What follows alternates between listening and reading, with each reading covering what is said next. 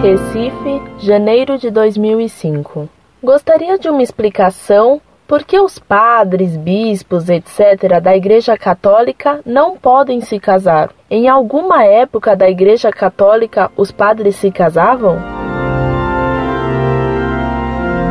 Prezada Salve Maria. O celibato do clero tem fundamento no próprio exemplo de Cristo que não se casou. O matrimônio tem como fim primeiro a procriação, ordenada por Deus a Adão e Eva quando lhe disse: Crescei e multiplicai-vos.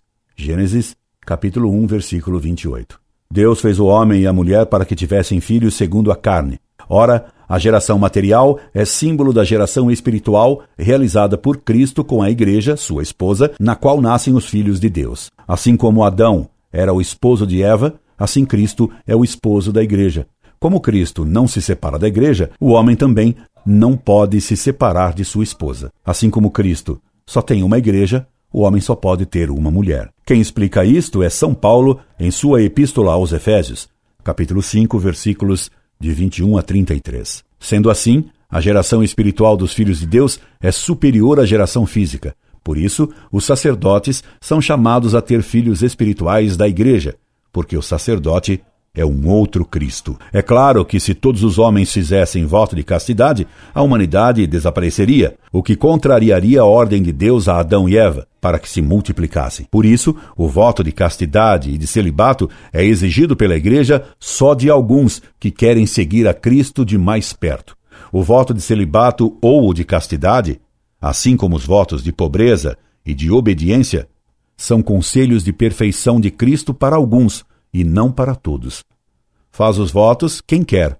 Feitos os votos definitivamente a Deus, eles já não podem mais ser retirados. Disse-lhe que Cristo deu exemplo de vida apostólica e que Cristo não se casou, dando assim exemplo de como ele queria que seus ministros vivessem.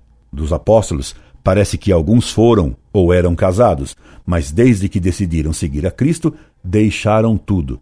Por isso, Cristo disse: Todo aquele que deixar por amor de meu nome a casa, ou os irmãos, ou as irmãs, ou o pai ou a mãe, ou a mulher, ou os filhos, ou as fazendas, receberá cento por um e possuirá a vida eterna. Mateus 19, 29. Nem se diz uma palavra sequer sobre esposas dos apóstolos. A única alusão é feita com relação a São Pedro, de quem se diz que tinha sogra, mas não mulher.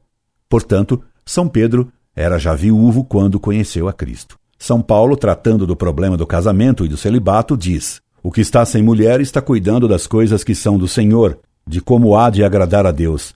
Mas o que está com a mulher está cuidadoso das coisas que são do mundo, de como há de dar gosto à sua mulher, e anda dividido. E a mulher solteira ou virgem cuida nas coisas de que são do Senhor, para ser santa no corpo e no espírito, mas a que é casada cuida nas coisas que são do mundo, de como agradará ao marido.